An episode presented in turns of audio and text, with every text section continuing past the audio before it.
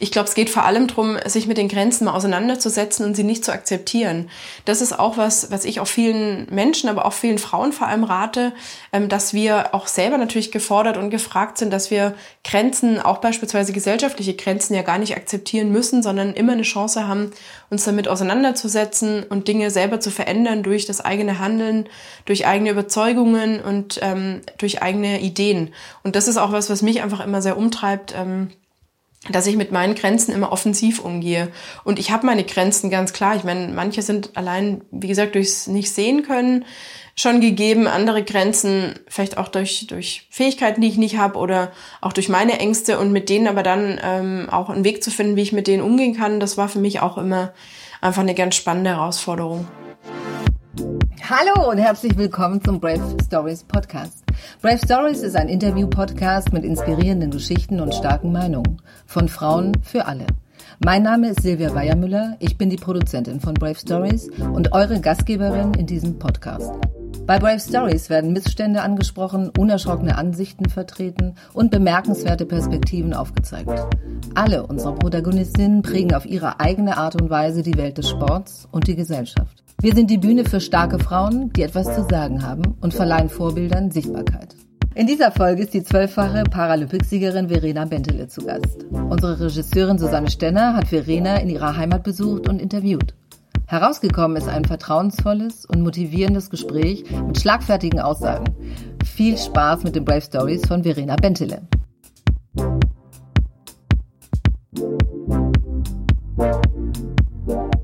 Wir sind hier zu Gast bei Verena Bentele in München. Verena ist Präsidentin des Sozialverbandes VDK.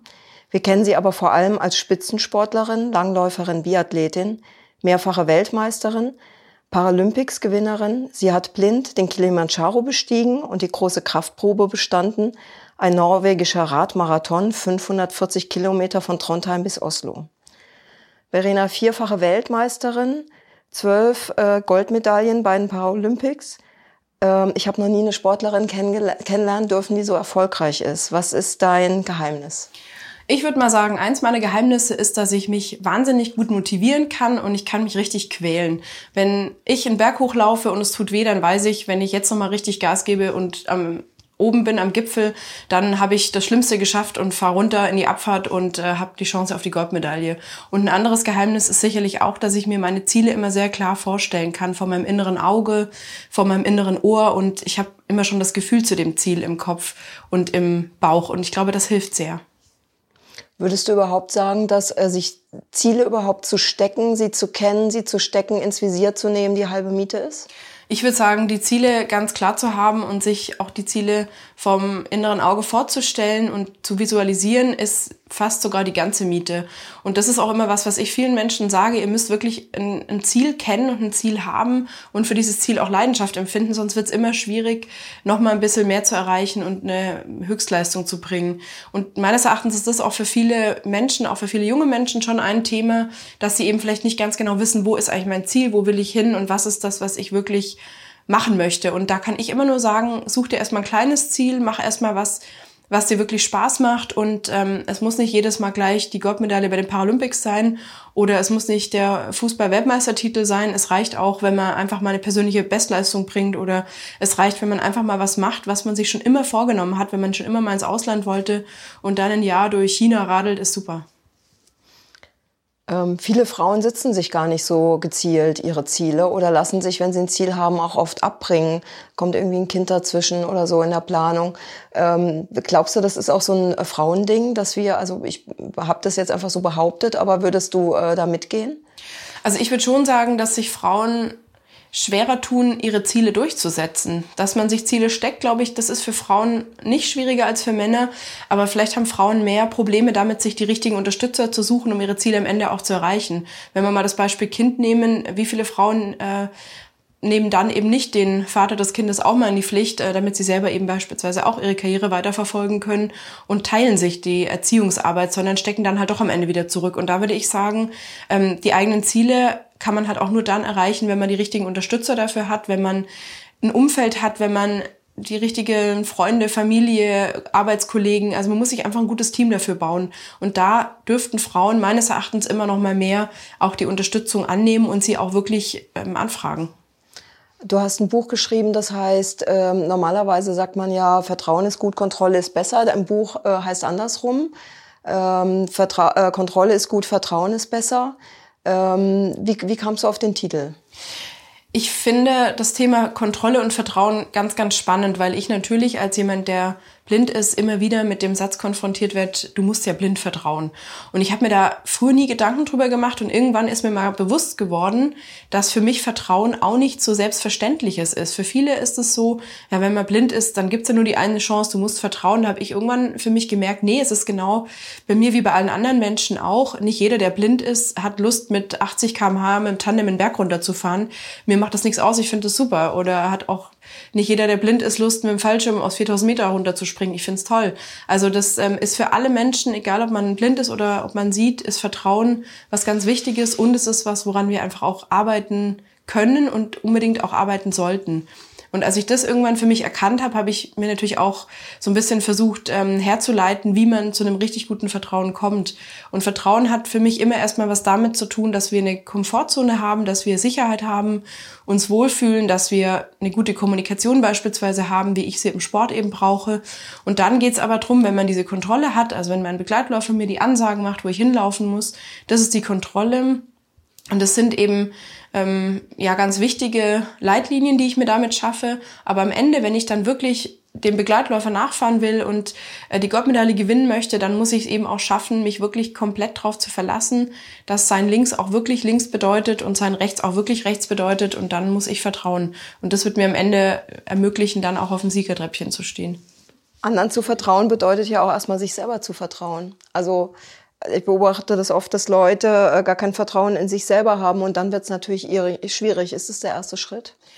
Für mich ist ganz klar, der erste Schritt ist sicherlich das Urvertrauen, das sogenannte, und natürlich auch das Vertrauen in mich selbst und das äh, verlassen können auf meine eigenen Fähigkeiten, Talente und auch das Kennen meiner Schwächen. Das sind ganz wichtige Dinge, um mir selbst auch zu vertrauen und um ähm, ja auch mit mir selber da irgendwie einen guten Weg zu finden, ähm, wie ich mit meinen Möglichkeiten, aber eben auch meinen Herausforderungen umgehe.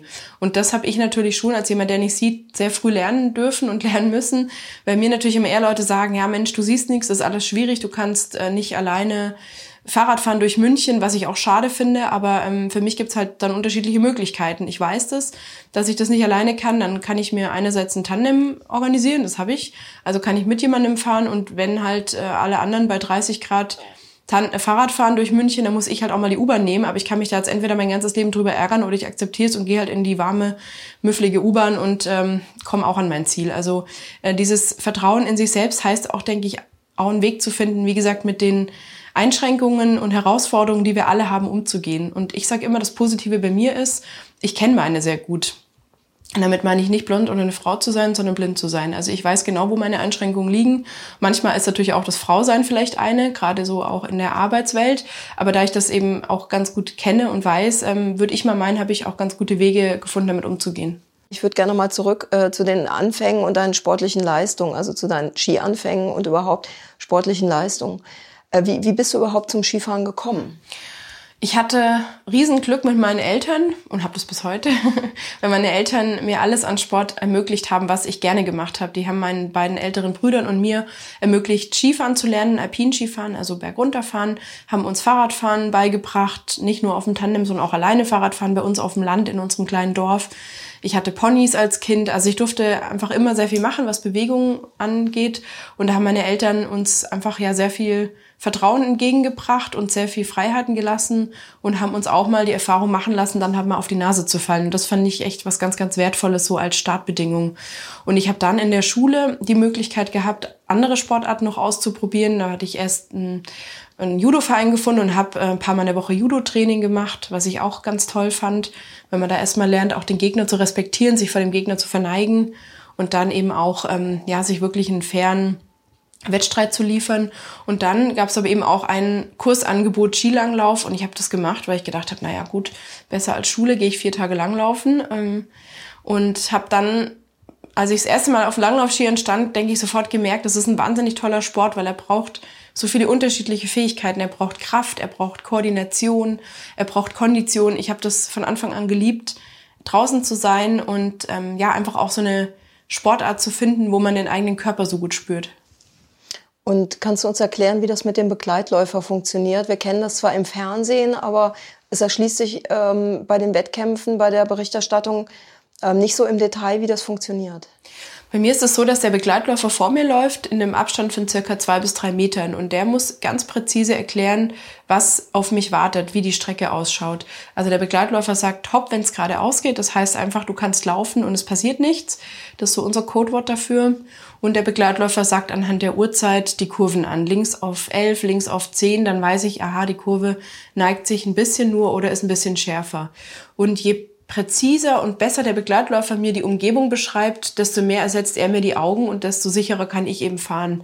Und was wir eben trainiert haben, ist einerseits natürlich die ganz klassische Langlauftechnik, also die wirklich sportliche Seite des Langlaufens, die Kraft, Kondition und Technik bedeutet. Und wir haben aber natürlich auch immer viel die Kommunikation trainiert.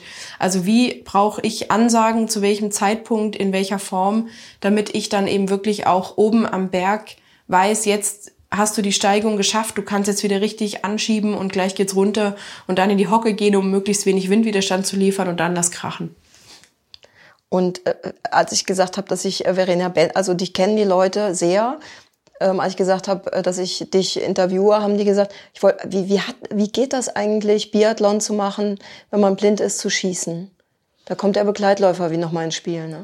Ähm, der Begleitläufer darf beim Schießen nur am Anfang helfen, der darf mich zu der Matte bringen, an der das Gewehr schon liegt. Das liegt bei uns am Schießstand und wir tragen das nicht mit. Und dann bringt der Begleitläufer mich an die Matte, wo ich dann weiß, aha, da vor mir liegt jetzt auf dem Boden das Gewehr. Und ab dann muss der Begleitläufer aber nach hinten treten, circa fünf Meter und muss zuschauen und hoffen, dass ich treffe, weil sonst weiß er, wir müssen zusammen in die Strafrunde. So ist es in einem Teamsport. Einer macht einen Fehler, beide müssen 150 Meter mehr laufen. Und wenn ich dann da liege, setze ich mir einen Kopfhörer auf, nehme das Gewehr an die Schulter, bewege das Gewehr und habe dann einen Piepton auf dem Kopfhörer, der immer höher wird, je mehr ich mich dem Zentrum, also der Mitte der Scheibe nähere.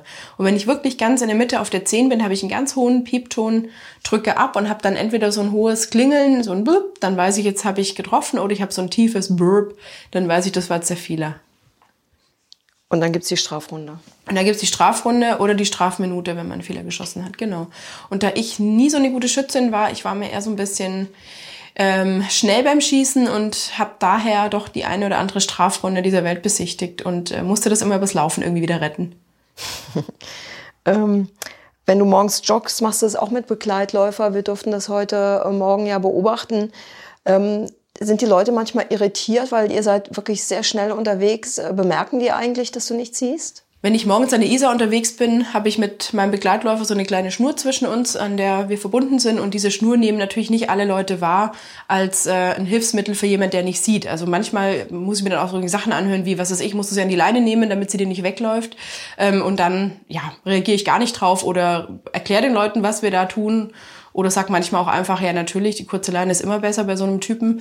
Also ich äh, nehme das dann immer mit Humor und äh, ja, wenn jemand wirklich nachfragt, dann erkläre ich es einfach auch.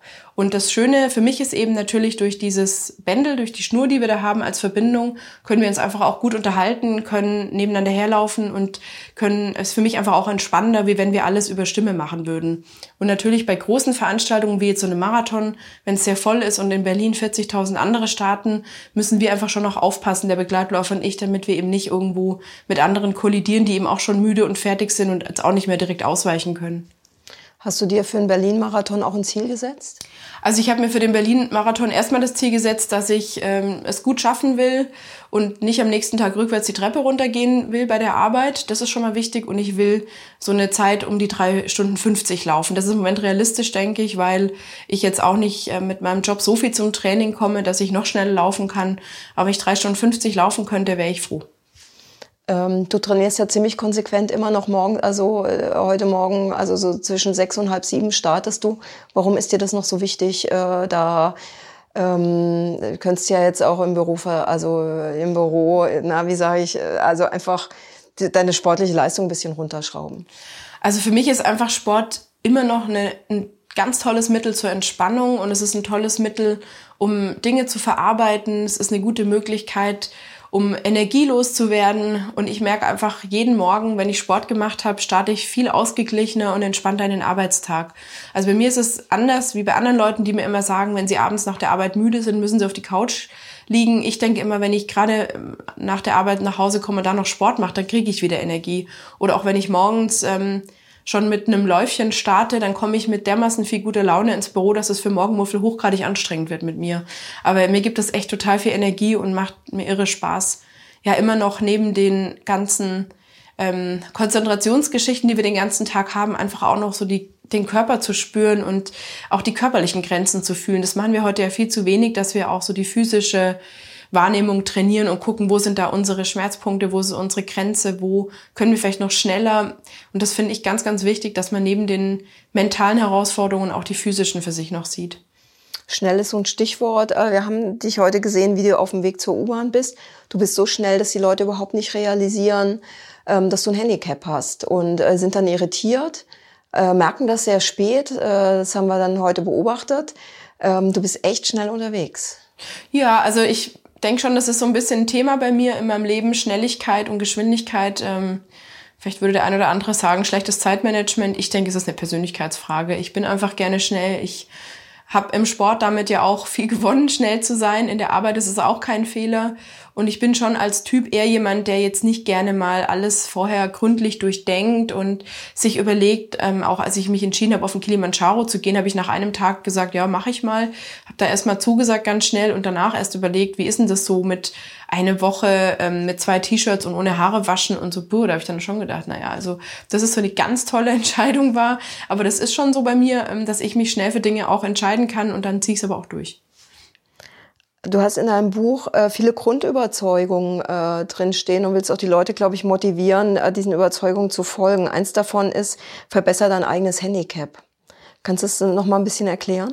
Also für mich heißt das eigene Handicap verbessern vor allem, dass wir lernen, mit unseren Stärken und Schwächen gut umzugehen und das Beste draus zu machen. Jeder von uns hat Talente. Die eine von uns ist größer, die andere kleiner. Die eine hat eine sehr hohe Auffassungsgabe und kann dann ganz schnell Dinge umsetzen. Die andere braucht ein bisschen mehr Zeit, aber hat dafür vielleicht auch dann einen größeren Blick für Feinheiten. Und das Wichtigste ist vor allem, dass wir das gut kennen, also dass wir unsere Handicaps, unsere Einschränkungen, Herausforderungen gut kennen, aber dann auch einen Weg finden, wie wir damit gut umgehen können. Und mein Weg mit dem Blindsein umzugehen, ist unter anderem eben schon auch Sport zu machen und im Sport eben auch eine große Leistung zu bringen, weil Blindsein, damit verbinden viele Menschen schon erstmal ähm, auf Hilfe angewiesen sein, Dinge nicht zu können, nicht Auto fahren zu können. Das sind ja oft auch solche Alltagsdinge, die man dann verbindet ähm, mit einem Thema. Und mich fragen ganz viele Leute, wie ist denn das für dich, wenn du nicht Auto fahren kannst? Dann denke ich, ja, na gut, dann nehme ich den Zug. Also der ist eh oft schneller. Also ähm, das ist jetzt gar nicht so das Hauptproblem. Es sind oft andere Dinge ja, die problematischer sind. Und für mich heißt das eigene Handicap verbessern, dass wir die Möglichkeiten und Ressourcen, die wir haben, optimal nutzen und an denen eben auch arbeiten. Was ich total spannend in deinem Buch fand, war ähm, dein Umgang mit Hindernissen, zu sagen, ähm, das sind Begrenzungen, die lasse ich nicht stehen, sondern ich nutze die wie ein Sportgerät. Ja, für mich haben Hindernisse natürlich was sehr sprichwörtlich physisches. Ich habe oft die Problematik, dass ich durch eine Stadt laufe und dann stehen da irgendwelche Tische und Stühle auf dem Gehweg, dann ist die Baustelle da, dann stehen irgendwo Fahrräder angeschlossen, dann kommt am besten noch ein E-Scooter, äh, der mir den Weg versperrt und dann ähm, kann ich gucken, wie ich jetzt meinen Slalom schaffe durch die ganzen Hindernisse. Und für mich war das aber immer eher so der Punkt, dass ich gedacht habe, okay, ich meine, was mich nicht aufhält, das macht mich am Ende ja nur stärker und lehrt mich, wie ich damit gut umgehen kann, also wie ich für mich ein Hindernis nutzen kann und wie ich auch in schwierigen Situationen in meinem Leben einfach auch klarkommen kann. Und das heißt dann, dass ich merke, okay, ich brauche hier vielleicht eine neue Stärke oder ich merke, ich brauche hier vielleicht auch mal einen Begleitläufer und muss aber dann auch selber losgehen und mir den Begleitläufer suchen, weil andere Menschen ja nie so sehen können, wie ich, wo ich Hilfe brauche. Das muss schon ich wissen und sehen. Ähm, du beschreibst ja auch immer oder plädierst dafür, die inneren Grenzen zu erforschen und sie dann aber halt nicht nur zu kennen, sondern sie so ganz galant zu verschieben. Also ob das immer galant ist, die Grenzen zu verschieben, wenn ich das so geschrieben habe, dann äh, finde ich das gut. Aber ich glaube, es geht vor allem darum, sich mit den Grenzen mal auseinanderzusetzen und sie nicht zu akzeptieren. Das ist auch was, was ich auch vielen Menschen, aber auch vielen Frauen vor allem rate, ähm, dass wir auch selber natürlich gefordert und gefragt sind, dass wir Grenzen, auch beispielsweise gesellschaftliche Grenzen ja gar nicht akzeptieren müssen, sondern immer eine Chance haben, uns damit auseinanderzusetzen und Dinge selber zu verändern durch das eigene Handeln, durch eigene Überzeugungen und ähm, durch eigene Ideen. Und das ist auch was, was mich einfach immer sehr umtreibt. Ähm, dass ich mit meinen Grenzen immer offensiv umgehe. Und ich habe meine Grenzen ganz klar. Ich meine, manche sind allein, wie gesagt, durchs nicht sehen können schon gegeben, andere Grenzen vielleicht auch durch, durch Fähigkeiten, die ich nicht habe oder auch durch meine Ängste und mit denen aber dann ähm, auch einen Weg zu finden, wie ich mit denen umgehen kann, das war für mich auch immer einfach eine ganz spannende Herausforderung. Deine Grenze als Blinder, ähm, die kennen wir, die sehen wir, mit denen gehst du um. Gibt es Grenzen, die du äh, als Frau äh, empfunden hast, wo du gesagt hast, aha, okay. Mhm. Nee, für mich ist es einfach immer ein Thema gewesen, dass ich mich wenig äh, also ich habe immer ungern akzeptiert, wenn mir jemand gesagt hat, das geht nicht, das kannst du nicht machen, das ist zu schwierig. Das war für mich immer eher das Gegenteil. Das hat das bei mir bewirkt, dass ich dann gedacht habe, ja, dann gerade erst recht, wenn du sagst, es ist schwierig. Ich habe letzte Woche Wakeboarden ausprobiert und da haben mir Leute erzählt, irgendwie, ja, sie fallen da irgendwie ständig rein ins Wasser und ähm, sie fanden das total schwierig. Und ich habe mich da draufgestellt und habe gewusst, ich bin doch Langläuferin, ich habe doch ein gutes Gleichgewichtsempfinden und eine gute Beinmuskulatur und ich ging total gut. Ich konnte da drauf stehen, ich konnte da über den See fahren, das ging super und ähm, am Anfang haben natürlich die Leute da in der Anlage auch alle gesagt, ah, die ist blind, das wird jetzt wahrscheinlich ein bisschen schwierig und ihr müsst Bescheid sagen, dass die das, das, diesen, diesen Seilzug langsamer machen. Also die Leute haben immer erstmal das Gefühl, dass sie mir da irgendwie ganz viel helfen müssen oder dass, es, dass sie mir das nicht zutrauen. Und das ist für mich immer eigentlich eher eine Motivation, dass ich dann gerade gut kann. Welche Grenze, die dir als Frau begegnet, trägt dich auf? Also eine Grenze, die mich als Frau immer sehr stört, wenn ich in Sitzungen was sage, keiner hört so richtig zu oder äh, nimmt es zur Kenntnis. Zehn Minuten später sagt ein Mann das Gleiche und alle klatschen Applaus und sagen, yeah, du bist echt so ein Held, du hast alles verstanden. Das ist was, was mich bis heute wirklich verrückt macht und ähm, was ich auch wirklich überhaupt nicht verstehen kann. Aber es ist wirklich so in der Wahrnehmung, also wir Frauen fliegen gerade in, äh, in, in Sitzungen, wo hauptsächlich Männer sind, was ja in vielen Bereichen immer noch so ist, wenn man dann so in die Führungsetagen geht, egal ob Verbände, Unternehmen, ähm, politische Institutionen, dass das schon oft sehr männerlastig ist, wenn je weiter oben man ist sozusagen. Und das fällt mir immer noch auf, dass da Frauen oft mehr unterm Radar schweben als die Männer. Und wenn ein Mann was sagt, das wird irgendwie anders wahrgenommen. Und das ist was, was mich bis heute mega stört und was ich dann auch immer sage. Also ich kann das auch noch leider nicht, ich schaffe das immer nicht, das dann auch für mich zu behalten. Ich kann dann auch nur noch sagen, das habe ich doch vor einer Viertelstunde jetzt schon gesagt. Habt ihr das jetzt wirklich nicht gehört? Was ist mit euren Ohren passiert? Echt? Also das ist was, das macht mich echt verrückt. Und was kommt dann als Antwort? Ja, meistens gar nichts. Ach so, ja, okay, stimmt, das ist doch super. Aber das ist fünf Minuten später, wie der Herr sowieso gesagt hat, äh, wo ich dann denke, ja, okay, komm, lass einfach stecken. Aber es ist einfach, das muss sich kulturell einfach schon verändern. Also meines Erachtens ähm, ist die Wahrnehmung von Frauen immer noch so, dass wir nicht ganz so ernst genommen werden wie Männer. Also wenn wir was sagen, müssen wir das, glaube ich, deutlich vehementer, nachdrücklicher und deutlicher tun, damit auch alle am Schluss wahrnehmen, wessen Idee das war. Das ist auch natürlich eine interessante Geschichte. Männer tun sich auch leichter damit, dann auch jedem zu erzählen, das war meine Idee. Und ich würde immer sagen, wir haben das zusammen uns überlegt. Also da würde ich auch, ist jetzt ein bisschen sehr pauschal, das ist mir durchaus klar, dass ich mich auf dünnem Eis bewege. Aber ähm, es ist schon so, dass Frauen sich damit schwerer tun, ständig zu sagen, das habe ich gemacht, ich bin echt eine Heldin, ich bin Supergirl. Äh, vielleicht sollte man das auch einfach öfter mal machen, zu erzählen, dass man eigentlich eine Superwoman ist. Um keine Brave Story zu verpassen, abonniert unseren Podcast und folgt uns auf Facebook und Instagram.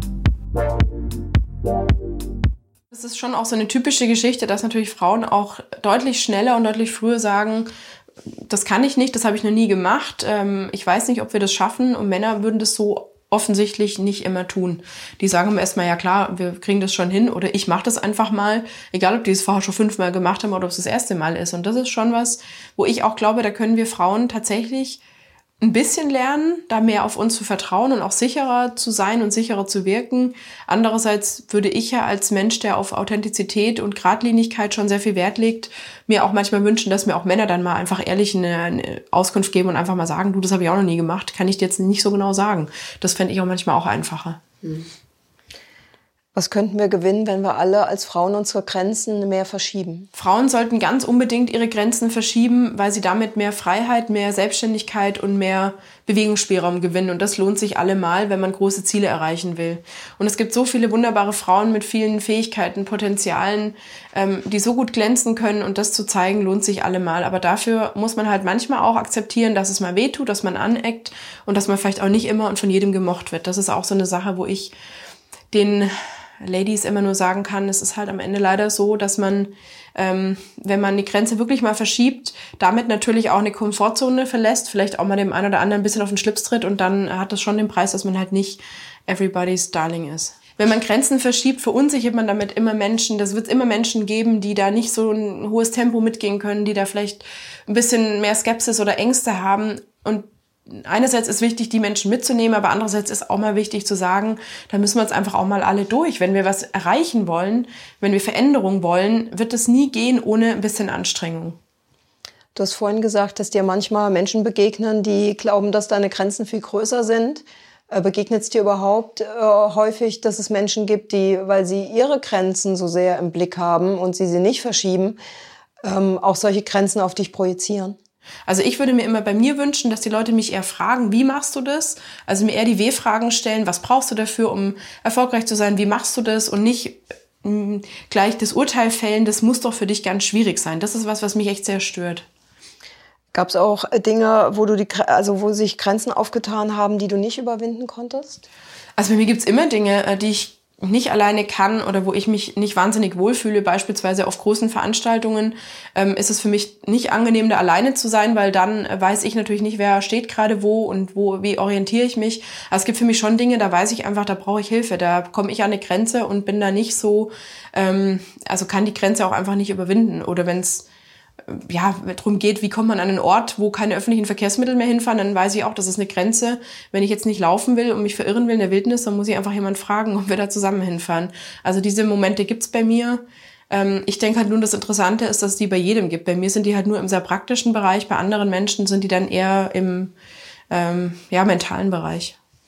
Ähm, ich meinte aber auch Grenze in der Gesellschaft, jetzt eine Grenze als Frau oder eine gesellschaftliche Grenze. Also gesellschaftliche Grenzen gibt sicherlich auch ähm, für mich viele. Und ich merke, eine ist auf alle Fälle, dass ich als äh, Frau, die noch nicht so alt ist, die blind ist, immer schon mehr leisten muss ähm, als Männer als ältere Männer beispielsweise. Und das ist eine Grenze, die werde ich auch, glaube ich, nicht so ohne weiteres verschieben und verändern können.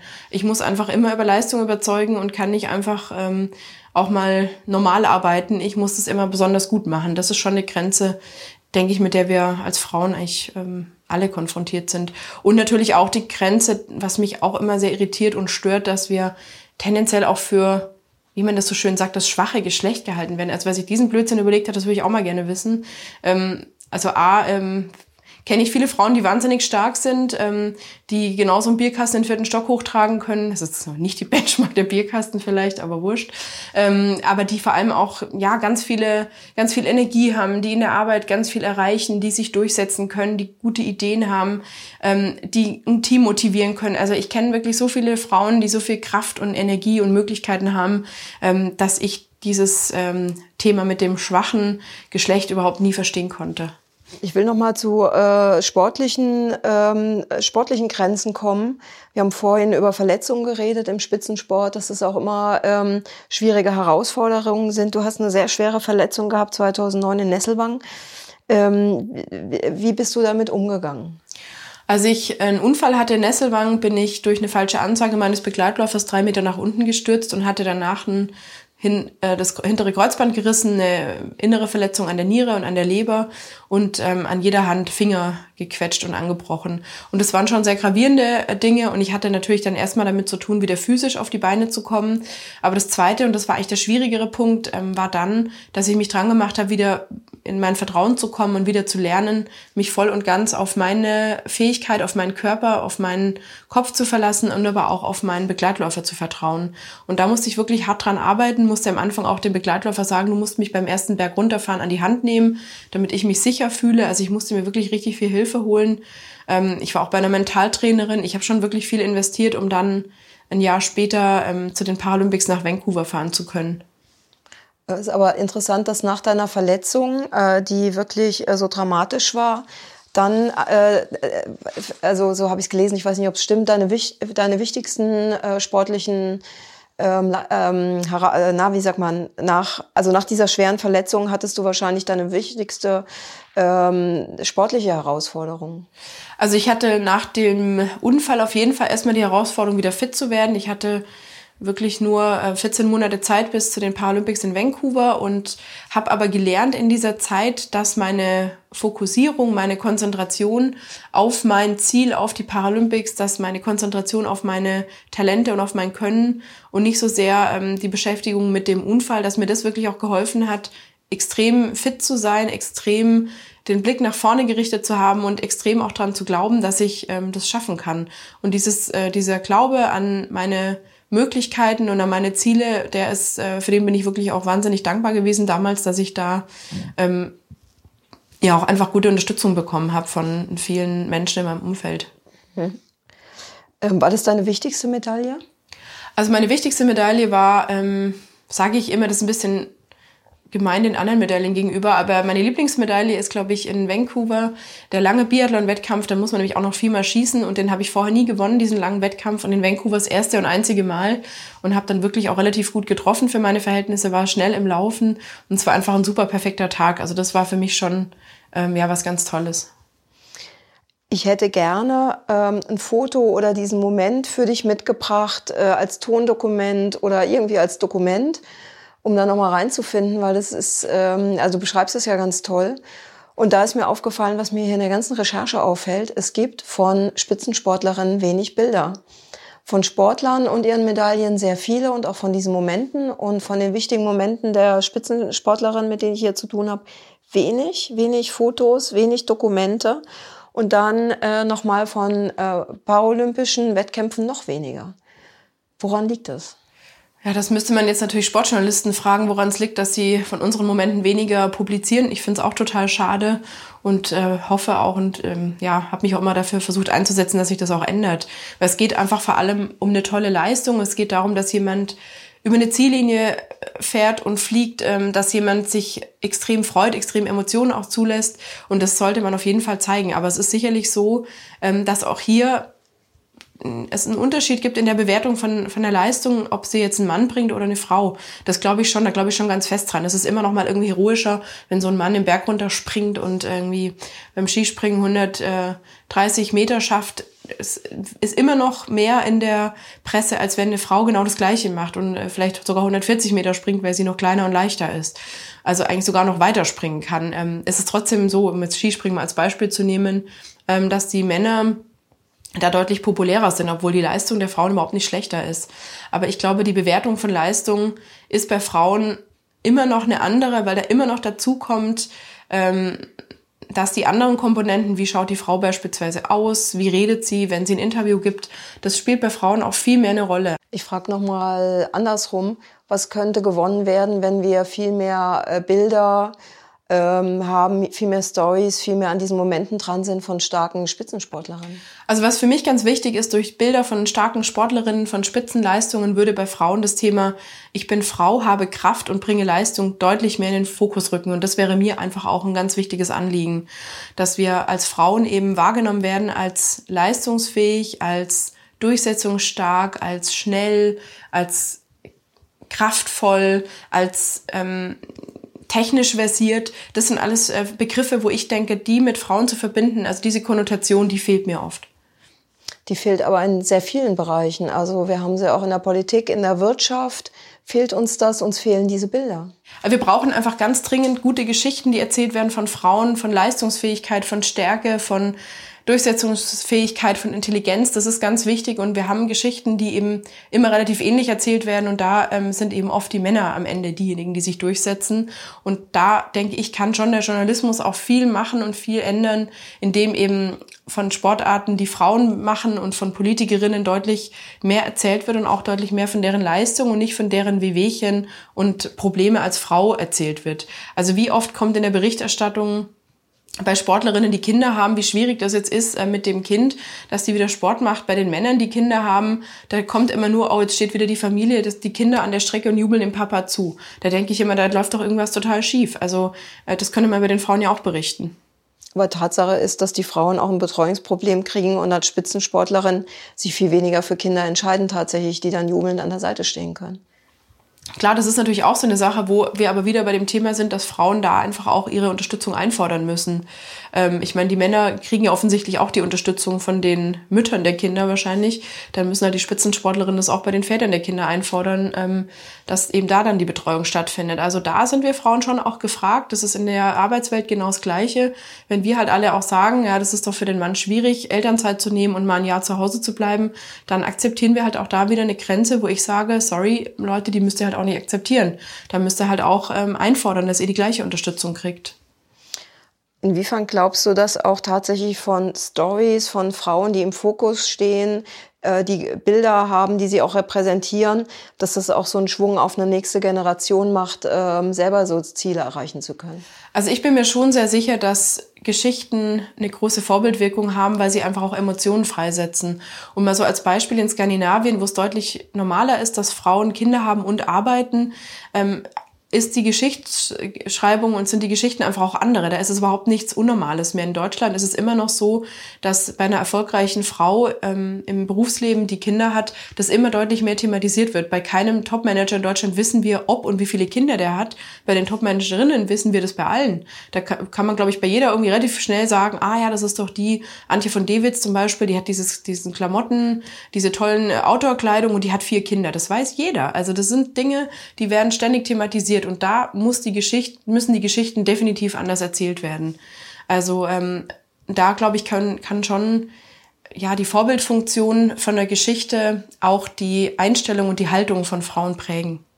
Da sind wir fast in der Verantwortung, also die Verantwortung der Frauen, sich selber auch äh, wichtiger zu nehmen und einzufordern und die Verantwortung äh, der Medien auch äh, das wieder zu spiegeln, was auch tatsächlich da ist bin schon der Überzeugung, wenn ich was verändern möchte, muss ich Verantwortung übernehmen. Also Selbstverantwortung ist was, woran ich wirklich extrem glaube und worauf ich mich auch ähm, immer in meinem Leben sehr verlassen habe. Wenn ich wollte, dass ich was verändert, dass sich was weiterentwickelt, dann habe ich immer erstmal überlegt, was kann ich dafür tun und habe nicht darauf gewartet, dass es irgendwie so was Abstraktes wie die Gesellschaft für mich regelt. Und das glaube ich schon, also beispielsweise, wenn alle Frauen in Deutschland einfordern würden, dass ihre Männer genauso eine Weile aus dem Beruf ausscheiden wegen der Kinder, könnte doch kein Arbeitgeber mehr sich leisten, die Karriere von Männern kaputt zu machen. Wenn ich aber heute mit Frauen spreche, die dann sagen, ja, mein Mann kann nicht so einfach in seiner Firma aussteigen, mal für ein paar Wochen oder ein paar Monate, denke ich immer, naja, aber du kannst, das ist ja interessant. Also da haben wir einfach auch eine Verantwortung. Das wird uns am Ende tatsächlich niemand abnehmen. Die Verantwortung wäre dann aber auch vielleicht äh, der Ruf nach der Quote, zum Beispiel im Journalismus. Also ich fand es interessant, dass sich äh, zu sehen, wenn man die Fakten sieht, seit 20 Jahren hat sich da die Quote überhaupt nicht verschoben oder vielleicht ein bisschen. Früher waren vier Prozent Frauen in den Sportredaktionen, heute sind sechs, ja. Aber gemessen natürlich an den Zuschauerinnen, die Fernsehen gucken, die Zeitung lesen und sich für den Sport interessiert. Also ich finde so sechs Prozent Sportjournalistin ist doch äh, wirklich gering. Also es ist halt immer eine zwieschneidige Sache. Ähm, natürlich kann man auch sagen, warum entscheiden sich nicht auch mehr Frauen dafür, Sportjournalistin zu werden? Andererseits gibt es vielleicht auch viele, die dann irgendwo scheitern, die nicht weiterkommen. Und deswegen ähm, bin ich bei der Diskussion über eine Quote immer eher pro Quote. Also ich finde Quote eine gute Sache als Brücke, um für die nächste Generation vorzuarbeiten. Irgendwann brauchen wir keine Frauenquote mehr in Aufsichtsräten und irgendwann brauchen wir auch keine Quote für Frauen in Sportredaktionen.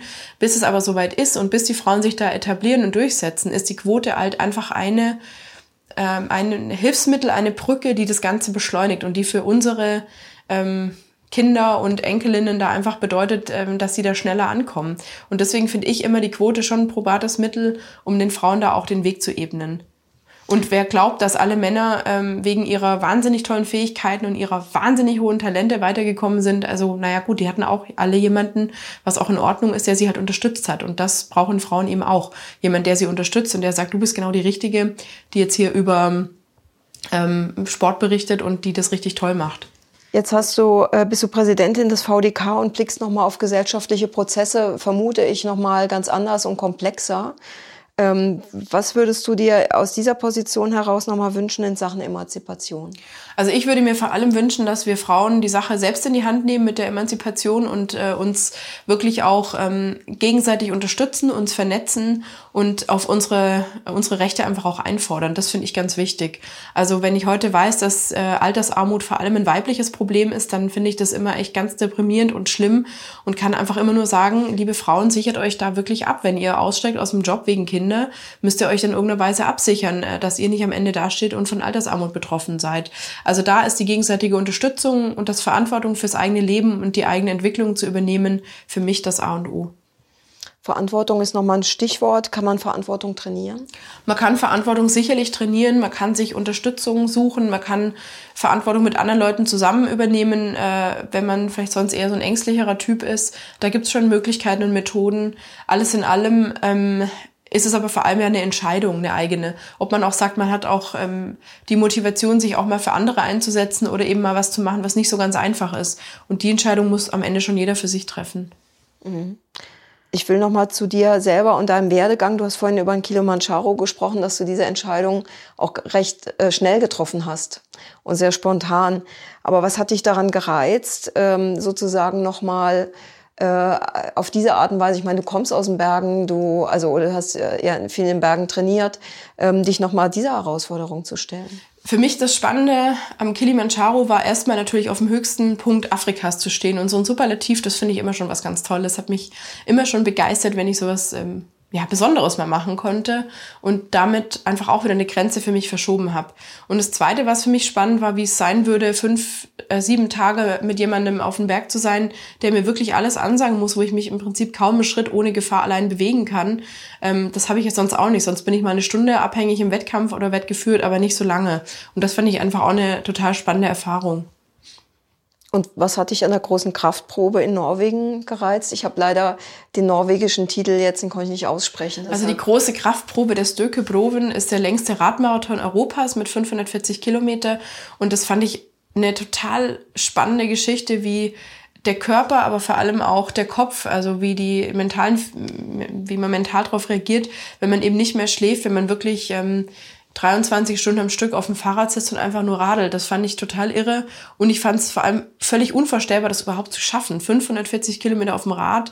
Wenn man mal 150 gefahren ist, schon müde ist, dann denkt man ja, okay, jetzt fehlen ja nur noch irgendwie 350 Kilometer oder 400 eigentlich eher. Ähm, das ist eine völlig unvorstellbare Sache. Und was mich echt gereizt hat, war zu sagen, okay, ich möchte jetzt, wenn ich weiß, nach 200 einmal am Bodensee ähm, bin ich eigentlich schon fertig, aber wenn ich weiß, ich fahre nochmal 340 mehr, dann bin ich in Oslo. Das fand ich für mich eine ganz faszinierende Vorstellung und auch vor allem eine tolle Motivation dann zu sehen, dass es auch klappt. Es motiviert dann schon auch für andere Ziele, für berufliche Themen, für, ähm, ja, einfach für Situationen, in denen man merkt, man hat hier wirklich einen riesen Herausforderung. Es ist wirklich ein langer Tag. Es ist vielleicht ein schwieriges Gespräch. Es ist eine nicht ganz einfache Verhandlung. Für solche Situationen hilft, wenn man weiß, ich habe es auch schon mal geschafft, irgendwie 21 Stunden auf dem Fahrrad zu sitzen. Das ist unfassbar, vor allem in diesem Tempo, ja. Mhm. Äh, hast du ein anderes, einen anderen Traum noch, ein anderes Ziel oder machst du das dann wieder spontan?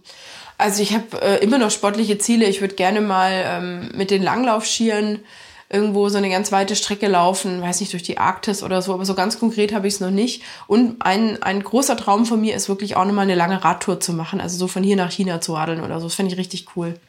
Du hast ja viele Hindernisse selber aus dem Weg geräumt und dennoch hätte es etwas gegeben, was dir geholfen hätte, noch effizienter als Leistungssportlerin zu sein, vielleicht auch als weibliche Leistungssportlerin hätte, hätte es etwas gegeben, was dich noch optimiert hätte.